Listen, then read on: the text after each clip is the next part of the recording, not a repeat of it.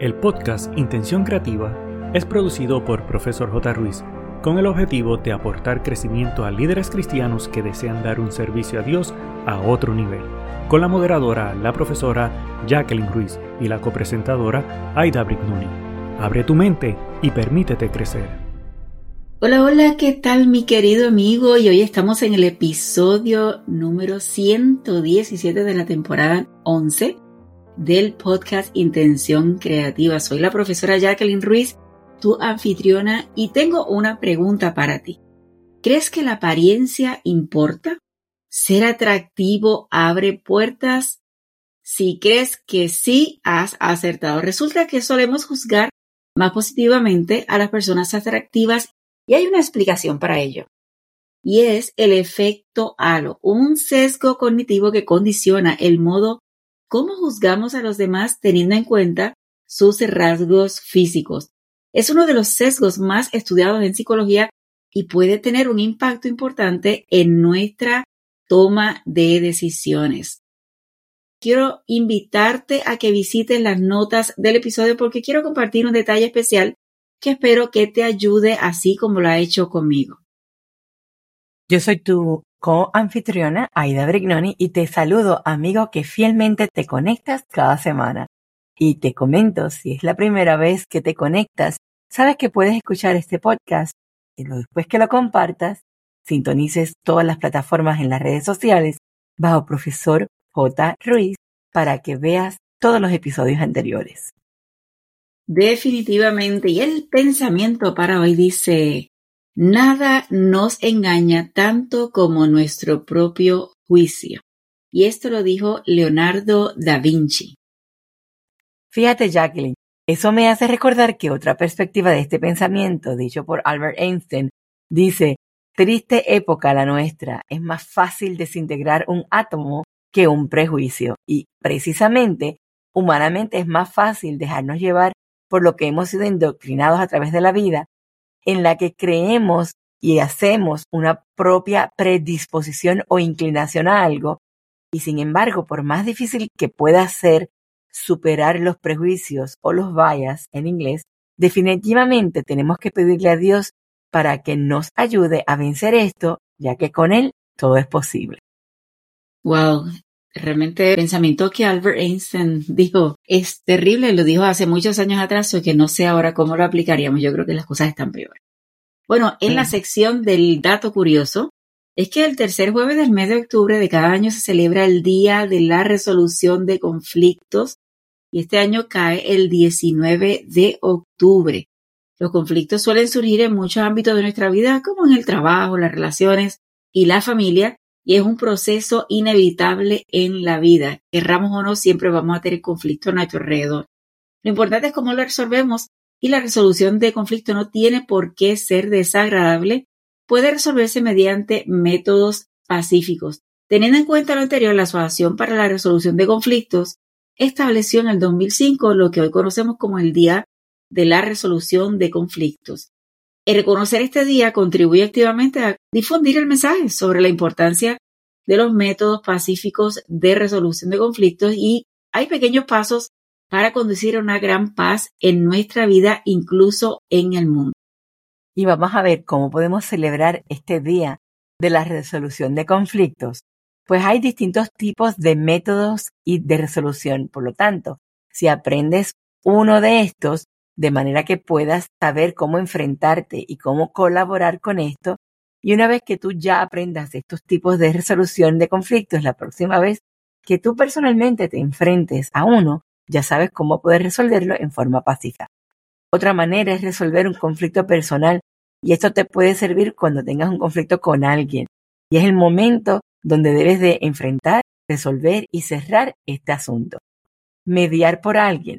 Puedes ofrecerte a ser el mediador de un conflicto entre dos personas, tal vez un familiar, un hermano de la iglesia, un amigo.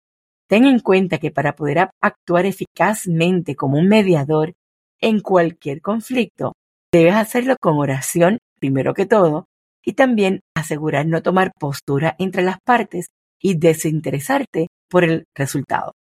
Yo pienso que como iglesia es importante que aprovechemos el día de la Santa Cena que es el momento donde el pueblo de Dios participa del pan y el vino en memoria del sacrificio de Jesús en la cruz y se propicia el presentarle a Dios todos los pecados para ser perdonado.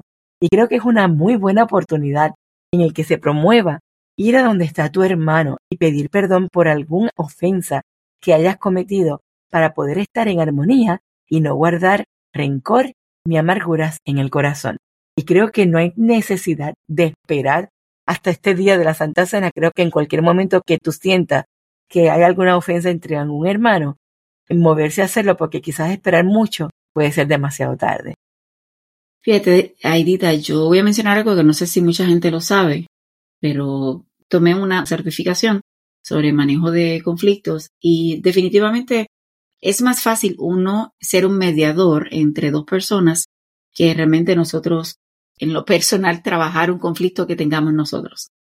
Realmente es interesante este tema, cómo se trabaja el, ser un mediador, pero yo creo que como cristianos, como mencionaste, definitivamente debe ser la oración la esencial y dar el primer paso. A veces el rencor o el orgullo no permite que nosotros demos ese paso y en realidad deberíamos trabajar día a día para enfrentar las situaciones y que los conflictos puedan ser disminuidos y definitivamente el Señor ayuda siempre y cuando nosotros pongamos nuestras situaciones ante Él, ayuda y que cada conflicto pueda ser eliminado.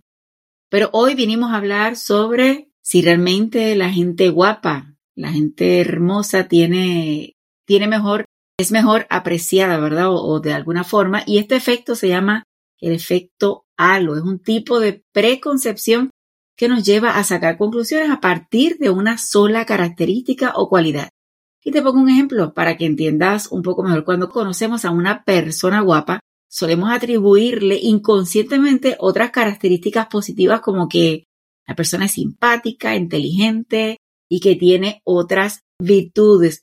Por lo contrario, si la persona nos parece feíta, solemos pensar que es un poco interesante y aburrida. Esta forma de interpretar hace que la percepción que tenemos de los demás se vea influenciada por una mera impresión que nada tiene que ver con su modo de ser realmente y en consecuencia el efecto halo hace que saquemos conclusiones precipitadas y muchas veces erróneas a partir de esa primera impresión. Fíjate, yo creo que el efecto halo es algo que inconscientemente surge. Y no es que sea malo, lo que pasa es que tomamos decisiones en base de algo que no es necesariamente correcto. Y esto nos afecta en nuestra vida cotidiana. A primera vista esto puede ser algo que digamos, ay, esto no es, que esto es algo inofensivo. Sin embargo, no lo es. Este efecto puede tener consecuencias negativas en muchos ámbitos. Por ejemplo, si es en el ámbito educacional, los maestros, en algunas ocasiones, suelen mostrar un trato preferencial a los alumnos más lindos o aplicados, y eso puede ser muy perjudicial para aquellos alumnos menos agraciados o con más dificultades de aprender. Afortunadamente, hoy en día, muchas escuelas ya cuentan con algunas estrategias orientadas a promover una valoración más neutral para evitar estas consecuencias. Otro aspecto es en el área laboral que también está afectado con esto, sobre todo cuando se refiere a la contratación de personal. Por ejemplo, en una entrevista de trabajo, una persona atractiva que además de cumplir con los requisitos profesionales requeridos, tendrá más oportunidades de conseguir el puesto que una persona que sea menos atractiva. Así que el efecto halo también afecta nuestras relaciones interpersonales, lamentablemente.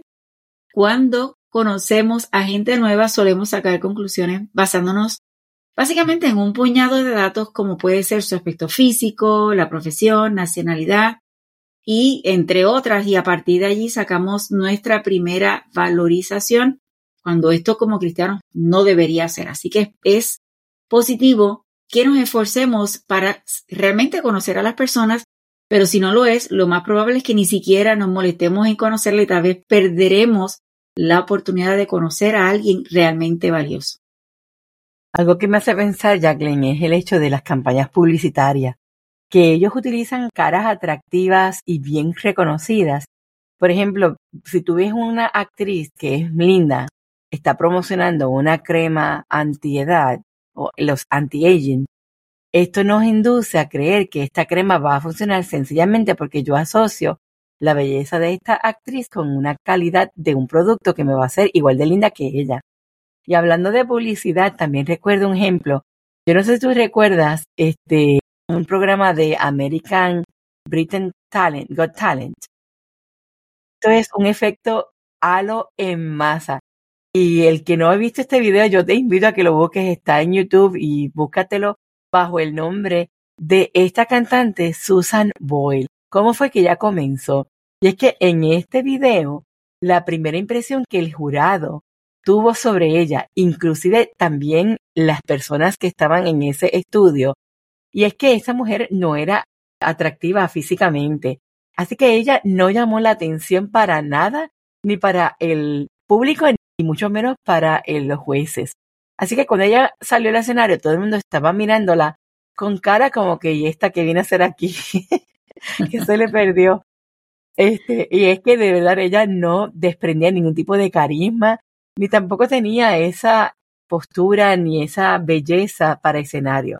Sin embargo, cuando esta mujer abrió la boca y se puso a cantar, fue otra reacción. La reacción del público y del jurado es algo que hay que de verdad, no lo puedo describir, tienes que verlo, porque nadie, nadie se esperaba nada bueno de ella y por eso fue tan espectacular su actuación.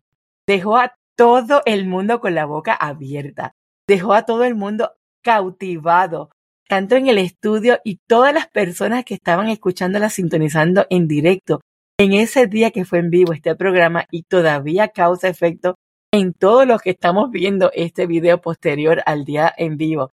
Y que para mí este ejemplo resume lo mejor del mundo de cómo entender el efecto halo y cómo afecta a los seres humanos.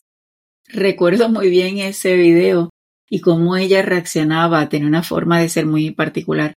Y con los años que he visto algunas entrevistas que le han hecho, cómo ha mejorado su apariencia y su proceso, pero fue muy cómico el día de ese video en particular que estás hablando. Eh, me parece extraordinario que mencionaste el concepto ¿verdad? de publicidad y yo creo que también a veces, mi querido amigo, has visto que, por ejemplo, alguien compra un vestido y se hace la comparación de cómo le queda en comparación con la modelo y yo a veces digo, pero muchacha, no tienes el mismo cuerpo, no, no pretendas que te va a quedar igual. Pero, como dijiste tú, Aidita, realmente se está comparando con la modelo basado en la belleza que tiene y no necesariamente está viéndose en, el espejo que no tiene el misma, la misma, vamos a decir que esté delgada, que, vamos, hay muchas cosas en esa área. Ahora, eh, mi querido amigo, tal vez tú dirás que esto podrá pasar en la iglesia. Mira, lamentablemente te digo que sí. Podemos considerar a un líder mejor que otro solamente por su apariencia y peor aún, cuando recibimos visitas podríamos caer en tratar mejor a los más elegantes y guapos que tal vez a los sencillos y que no tengan tanta belleza. Yo recuerdo hace muchos años atrás, y creo que lo mencioné en otro episodio, que llegamos con un pastor que iba a ser el pastor invitado de ese día. Yo le advertí a él que cuando llegáramos a la iglesia nos iban a escanear, y, lo digo con toda sinceridad, esa fue la palabra que utilicé, como si estuviéramos este, pasados por una máquina para evaluación qué tipo de ropa llevábamos y cuánto costaba. Y literalmente cuando entramos a la recepción de la iglesia y pasamos el, escaneo y de la forma en que nos miraron fue como que eh, parece que no pasamos la prueba. Cuando le digo, él es el pastor invitado, entonces cambió todo el proceso, es un pastor sumamente famoso. Pero simplemente por mirarnos y juzgarnos, tal vez no cumplíamos con los estándares de belleza o de, vestimenta que la persona tenía. Sin embargo, nosotros como cristianos no deberíamos de ser de esta forma. Y hay un versículo en la Biblia que habla sobre esto y es que es, eh, se encuentra en 1 Samuel 16, 7. Dice, pero el Señor le dijo a Samuel, no juzgues por su apariencia o por su estatura, porque yo lo he rechazado. El Señor no ve las cosas de la manera en que tú las ves. La gente juzga por las apariencias, pero el Señor mira el corazón. El Señor no toma decisiones como tú. La gente juzga por la apariencia exterior, pero el Señor mira los pensamientos y las intenciones de una persona. Jacqueline, es que si seguimos poniendo ejemplos, no terminamos este programa. Así que lo que quiero traer a colación es que nos queda bastante claro que definitivamente este efecto lo puede afectar negativamente en muchos ámbitos de nuestra vida. Pero amigo que nos escucha, ojo, no entres en pánico, porque vamos ahora a ver algunos consejos que podemos hacer al respecto. Claro que sí, vamos a entrar en estos consejos especiales para ti y para mí, para todos los que están escuchando y yo creo que todos debemos repasarlo. Así que vamos a tomar nota de estos consejos para que, si lo quieres, ser lo más neutral posible a la hora de hacer un juicio y tomar una decisión que no se deje llevar por el efecto halo. Y número uno es, sé consciente de los juicios que realizas. Todos cometemos esto, todos hacemos juicios. Y hay que ser consciente de esos juicios para intentar no caer en el efecto halo de forma automática e inconsciente. Es importante hacer los juicios de forma más racional. Si aprendemos a hacer una valorización de manera más precisa y realista, seremos más justos con la valorización que realicemos. El segundo es buscar la coherencia. Y es que esto es esencial para asegurar cómo identificar este efecto halo. Ya sabes, si tenemos que ser fiel a nuestros principios morales, a lo ético, a los gustos y las aficiones y fiel entre lo que dices y lo que haces. De esta manera, el efecto halo va a potenciarse notablemente. Me encanta el punto 3 y es no dejes de sonreír. Intenta sonreír lo más que pueda y más a menudo. Además que gratis. A nadie le gusta la gente seria y es que una sonrisa proyecta cercanía, respeto y simpatía. Una persona que sonríe de forma sincera franca y natural, tiende por lo general a caer bien. Punto número cuatro. No te dejes llevar por las primeras impresiones. Y esto justamente se trata el efecto halo. Y es que inevitablemente hacemos juicio de esta primera impresión en estos primeros segundos de conocer a alguien. Y lo que tenemos que hacer es esforzarnos para asegurar que esta primera impresión lo podamos sostener con argumentos y darnos una segunda oportunidad para poder profundizar en conocer la persona más allá de su aspecto físico para poder llegar a conclusiones. Punto número 5. Evita generalizar. Aunque cueste mucho, intentar no dejar llevarte por esta generalización. ¿Y por qué? Porque podemos caer en el concepto, ¿verdad? Y potenciar el efecto aro. Así que no hagas lo que no te gustaría que te hicieran. Para mí esa regla básica. ¿Te gustaría que te jugaran por la primera impresión que puedas provocar sin que te den la oportunidad de, de indagar un poquito más en tu fondo? Imagino que no, así que haz lo mismo, aplícalo cuando te toca a ti hacer esos juicios y valores. Y yo creo que a veces cuando caemos en la tentación de juzgar, yo siempre, incluso podemos tener una mala impresión de alguien debemos dar esa segunda oportunidad porque tal vez no sabemos en qué situación estaba esa persona, qué estrés estaba teniendo y simplemente dar ese espacio para conocerla un poquito más y te darás cuenta que el juicio era totalmente incorrecto. El punto número 6 me gusta porque me hace pensar que independientemente de tu belleza, y esto es muy relativo, el cuando nosotros cuidamos nuestra higiene personal hace un impacto totalmente diferente y positivo. Y es que la verdadera belleza está en tu interior. Por supuesto, estamos de acuerdo que no quita que también tenemos que cuidar nuestra imagen exterior, pero al hacer nuestra higiene personal algo importante, esto causa un halo positivo. Y es que, aunque te parezca obvio, pero es importante recordar que tenemos que utilizar detalles, por ejemplo, un perfume que no sea tan fuerte, porque tampoco es como que dejar a todo el mundo mareado a nuestro paso. Cuidarte las uñas, que estén limpias, recortadas, asegurar que tu pelo esté limpio y peinado, asegurar que tu ropa, por más sencilla que sea, que esté planchada, bien presentada, que tus zapatos estén limpios, la cartera, todos estos accesorios que utilizamos. La idea es que tú puedas proyectar una imagen de verdad limpia, organizada y de una manera eh, bonita y cuidada, porque de esa manera presentamos a Dios porque somos hijos de Él, así que tenemos que asegurar de estos detalles, porque qué importa que yo tenga una belleza natural y estoy descuidada sin peinar, con los zapatos sucios, con las uñas todas llenas de tierra, quita. Si tú no tienes belleza, pero si te presentas muy pulcro y muy cuidado, muy planchado, muy tu postura erguida, definitivamente causas una impresión totalmente diferente. Sí, este es el aspecto, ¿verdad? Cuando que no vayan a hacer el efecto algo con nosotros, pues que uno esté bien cuidadito. Sin embargo, si nosotros vemos a alguien que no esté tan cuidadito, es lo que debemos evitar ¿verdad? en términos de juzgar. Ahora, el punto número siete es que cuides tu lenguaje verbal. Y yo creo que muchos tenemos el problema de que nuestro rostro habla. Aunque uno, uno luche, ¿verdad? Decir, déjame mantener una expresión neutral. Y la realidad es que más del 70% de la información que recibe la persona que está frente a nosotros viene de la comunicación no verbal.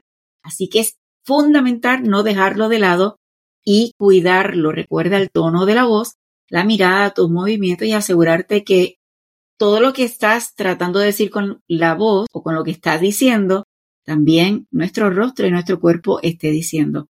Yo he tenido experiencias de que una persona estaba agradeciéndome algo, pero realmente su rostro estaba diciendo otra cosa. Y yo dije, y hice lo mismo. Yo dije gracias, pero yo estaba, yo dije, mi cara se me vio. En mi cara se me vio que yo había entendido el mensaje correcto y no estaba muy feliz. Así que debemos trabajar con, con este aspecto para asegurarnos que nuestra comunicación no verbal esté correcta. Fíjate, yo después de haber escuchado todo este tema, eh, creo que conscientemente eh, es la clave para evitar o minimizar este efecto halo. Y es que esto forma parte de nuestro pensamiento automáticamente, es algo intuitivo, es algo inconsciente. Y el modo de hacerle frente a esto es hacerlo con un pensamiento analítico. O sea, que tenemos que pensar en manera consciente. Simplemente, cuando vemos una persona, tratemos de tomar conciencia de cómo actúa este efecto halo en nosotros pongamos un alto, un detén en la mente para darles la oportunidad a no tener que tener conclusiones basadas en nuestras primeras impresiones y buscar aspectos concretos para evitar sacar conclusiones precipitadas. Para esto, hay que asegurar recibir información y poner más atención en los detalles que usualmente pasamos por alto. Y también podemos solicitar alguna opinión externa. Todo esto nos puede ayudar a descubrir otros aspectos importantes para tener en cuenta, y no solamente por la parte física de cómo luce una persona, sino también por lo que es en sus principios, en sus características de su personalidad, darle oportunidad a las personas a que puedan dejarse conocer no solamente por su apariencia. Mi querido amigo, en definitiva hay que autoanalizarnos y para dejar de ser esclavos de nuestros propios prejuicios tenemos que aprender a reflexionar y es decir, a pensar y analizar con detenimiento acerca de nuestros pensamientos, decisiones y acciones y al fin y al cabo es lo que nos hace humanos. Sin embargo, lo más importante es implorar a Dios que nos quite las inclinaciones a juzgar por nuestras ideas preconcebidas. Romanos 2.11 en la versión de Reina Valera 1960 dice, porque no hay acepción de personas para con Dios. Sin embargo, me gusta la versión traducción en lenguaje actual que dice, Dios no tiene favoritos. Recuerda que Dios conoce los pensamientos y las intenciones del corazón y no podemos engañar a Dios. Él conoce nuestros pensamientos y lo que ocurre en lo más profundo de nuestro ser. Podemos convencer a los demás con nuestras palabras, sonrisas, acciones premeditadas y hasta podemos intentar engañarnos a nosotros mismos. Sin embargo, si sabemos y estamos claros que Dios no tiene favoritos, nosotros tampoco debemos hacerlo. Y si estamos claros que Dios conoce nuestros pensamientos, debemos asegurarnos en todo momento entregarlo a Él. Dios nos pide en Proverbios 4:23, sobre toda cosa guardada, guarda tu corazón, porque de Él mana la vida. Cuidemos nuestra mente, cuidemos nuestro corazón, para asegurarnos que sea Dios el que está allá adentro en todo momento, que dirija cada decisión, cada reacción, cada saludo que vamos a dar a las personas, asegurándonos que no tenemos por qué juzgar a nadie en ningún momento. Como líderes cristianos debemos asegurar que la tendencia de nuestro pensamiento, el que tenemos programados a veces por conceptos equivocados, no nuble nuestras acciones, nuestras tomas de decisiones. Debemos crear conciencia y no ser esclavos de nuestros comportamientos inconscientes. Gracias por sintonizar este episodio del podcast Intención Creativa Ha sido un gusto de tu servidora Aida Brignoni y de la profesora Jacqueline Ruiz. El equipo de Profesor J. Ruiz agradece tu conexión y desea infinitas bendiciones para ti y toda tu familia. Importante, no olvides, número 1, hacer tu reseña y realizar la valorización de 5 estrellas. Número 2, activar el botón de suscribirte para que te lleguen las notificaciones. Número 3, hacer una toma de pantalla, compartirlo en tus redes sociales y con otros. Para conocer los servicios o seguir a la profesora Jacqueline Ruiz, escribe en tu navegador o red social arroba profesor J. Con doble S de sirviendo. Pero sobre todas las cosas, no te limites a nuevas oportunidades de aprendizaje. Recuerda que juntos podemos construir un legado de bendición.